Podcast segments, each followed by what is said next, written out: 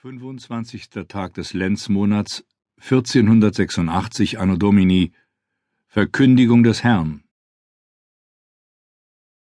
Judex crederis esse venturus in te domine speravi. Non confunda in aeternum salvum fats populum tuum Judex crederis. Gott der Herr blickt auf diese Stadt brüllte der Mönch, und Gott weint.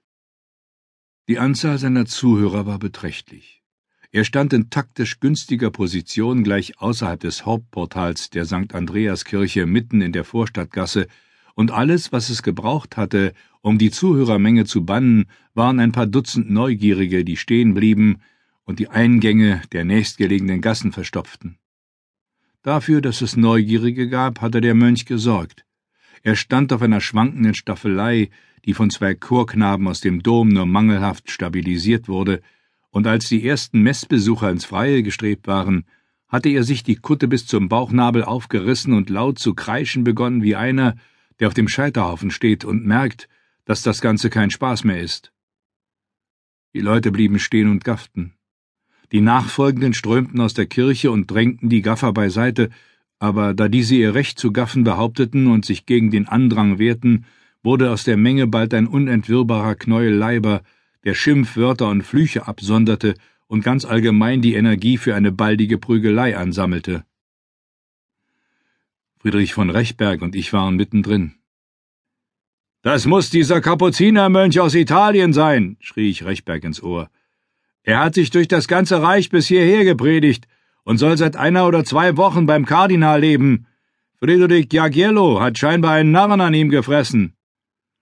Und was predigt er? schrie Rechberg zurück. Die frohe Botschaft der Christenheit. Gott der Herr weint bittere Tränen, donnerte der Mönch.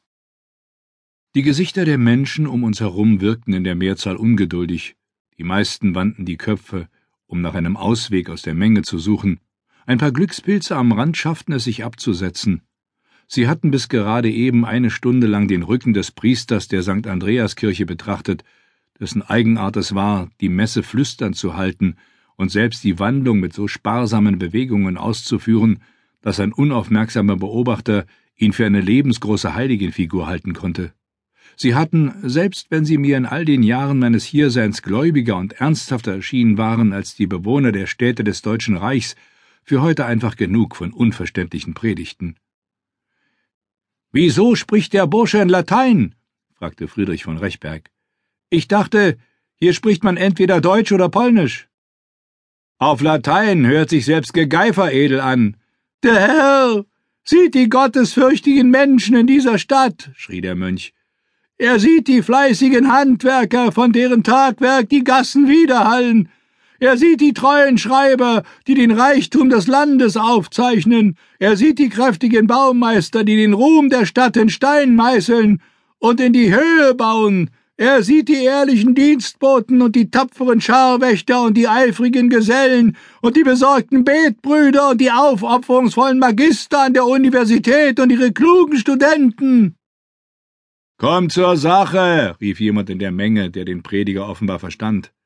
Spärliches Gelächter ertönte. Den meisten war nicht klar, worauf der Schreihals anspielte. Schmeißt ihn von der Leiter! Jetzt kamen die Zwischenrufe auf Polnisch und ernteten bedeutend mehr Aufmerksamkeit im Publikum. Die deutschsprachige Oberschicht verschmähte die St. Andreaskirche, wenn es darum ging, sich mit Gott in Verbindung zu setzen. Sie hing der Ansicht nach, dass Gott sie in der Marienkirche besser vernahm. Wer hierher zum Beten kam, gehörte zu den Handwerkszünften oder zum Dienstpersonal in den Häusern der ausländischen Gesandten im südlichen Teil der Vorstadtgasse und war von reiner polnischer Abstammung. Oder hängt ihn daran auf. Dann hätten wir wenigstens eine Entschädigung. Noch lauteres Gelächter. Wenn du bis zum Mittag nicht fertig bist, tun wir es. Eine Entschädigung wofür? fragte Rechberg. Die Hinrichtung auf dem Marktplatz, sagte ich. Ah ja, der Gesetzlose, der die Tochter des Kirschners geschändet und erschlagen hat. Ein Bettler, sagte ich. Es war ein Bettler. Einer der Gesellen bot ihm etwas zu essen an, wenn er für ihn eine Weile das Leder walken würde. Der Geselle hatte nämlich Sehnsucht nach seinem Liebchen in der Stadt und brauchte eine Ablösung. Der Bettler setzte sich also hin und bearbeitete das Leder. Da kam eine der Mägde des Kirschners in die Werkstatt, sah den Fremden und begann ihn zu beschimpfen und nach der Wache zu rufen. Der Bettler versuchte sie zum Schweigen zu bringen, doch als er ihr den Mund zuhalten wollte, schlug sie ihn mit dem Steinguttopf über den Schädel, den sie bei sich trug. Er stieß sie von sich und sie fiel mit dem Hintern ins Feuer und begann jetzt wirklich zu brüllen. Die Nachbarn stürzten herein und sahen den Bettler, dem das Blut von der Stirn lief, über die Magd gebeugt, deren Hinterteil qualmte. Wie hätten sie das wohl deuten sollen? Meine Güte, sagte Rechberg. Das ist ihm zum Verhängnis geworden? Nein, das noch nicht. Der arme Teufel gab Fersengeld. Auf die Straße hinaus konnte er nicht, da standen die Nachbarn. Da stürzte er die Treppe hinauf ins Obergeschoss, platzte blindlings durch die nächste Tür und erwischte die Weiberschlafkammer, wo die Frau des Handwerkers gerade ein Kleid anprobierte, um es zu ändern. Die Alte schrie sofort Vergewaltigung und ließ das Kleid fallen, um im Hemd auf den Bettler loszugehen und ihn mit der Elle zu verdreschen. Er versuchte zum Fenster rauszuspringen. Die Alte ließ nicht ab von ihm und äh, da hat er die Tochter gepackt und auf sie eingeschlagen.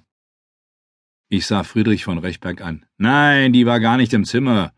Er kriegte das Fenster nicht auf und raste wieder zur Tür hinaus, wo die Nachbarn gerade die Treppe heraufkamen und die kreischende Alte verstärkten. Jetzt suchte er sein Heil auf der Flucht ins Dachgeschoss. Die Nachbarn und die Kirschnermeisterin immer hinterher. Im Dachgeschoss war die Ladeluke im Giebel geöffnet, und der Bettler rannte darauf zu, und die Tochter stellte sich ihm in den Weg, und er warf sie hinaus, und sie zerschmetterte unten in der Gasse. Wollen Sie's nun hören oder nicht? Entschuldigung, sagte Richberg. Das Betteln um Vergebung wird nichts nützen, wenn der Zorn des Herrn die Gottlosen richtet. Die es ire, sage ich euch, die es ire. Also der Bettler sieht, dass eine Ladung am Galgen hängt. Er weiß nicht, wie groß sie ist oder wie sicher der Galgen, aber hinter ihm schreien sie schon nach seinem Blut. Er tut das, was er für seine einzige Überlebenschance hält. Er springt ins Leere hinaus und greift nach dem Tau. Er sieht, dass eine Ladung Lederballen auf eine Art hölzerne Palette gebunden am Tauende baumelt. Er kriegt es zu fassen. Ah, seufzte Rechberg überrascht. Genau, das sagten alle anderen auch. Der Bettler hockt jetzt rittlings auf der Ladung, die weit ausschwingt, luftig und unbequem, aber fürs Erste gerettet. Ich spähte Rechberg unter die Hutkrempe, aber er starrte mich nur mit großen Augen an und hing an meinen Lippen, fern einer weiteren Unterbrechung. Dann rutschte der Splint, der die Seilrolle oben am Galgen fixierte, halb heraus, und nach einem Schreckmoment wurde der Bettler gemächlich abgewickelt dem sicheren Boden entgegen. Rechberg blinzelte überrascht. Und wenn es auch scheint, dass die Gerechten leiden und die Sünder ihrer Strafe entgehen, so täuscht euch nicht, ihr Unchristen! Natürlich nur, bis die Knechte oben zupackten und verhinderten, dass er gänzlich in Sicherheit nach unten sank. Wieder schwebte der arme Teufel zwischen Himmel und Hölle. Sie können sich vorstellen, welche Beschimpfungen in der Zwischenzeit auf ihn herunterprasselten, vornehmlich von der Kirschnermeistersgattin. Was ich mir nicht vorstellen kann, ist, wie die Tochter des Meisters ins Bild kommt. Sofort. Plötzlich schreit die Alte, man solle den Splint ganz herausreißen, dann würde der Hunsfort zu Tode stürzen. Dem Leder könne ja nichts passieren, und um die Palette sei es sicher schade, aber sie ende für einen guten Zweck.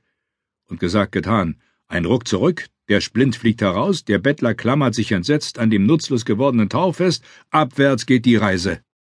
Rechberg griff unwillkürlich eine Handvoll Luft und starrte mich an.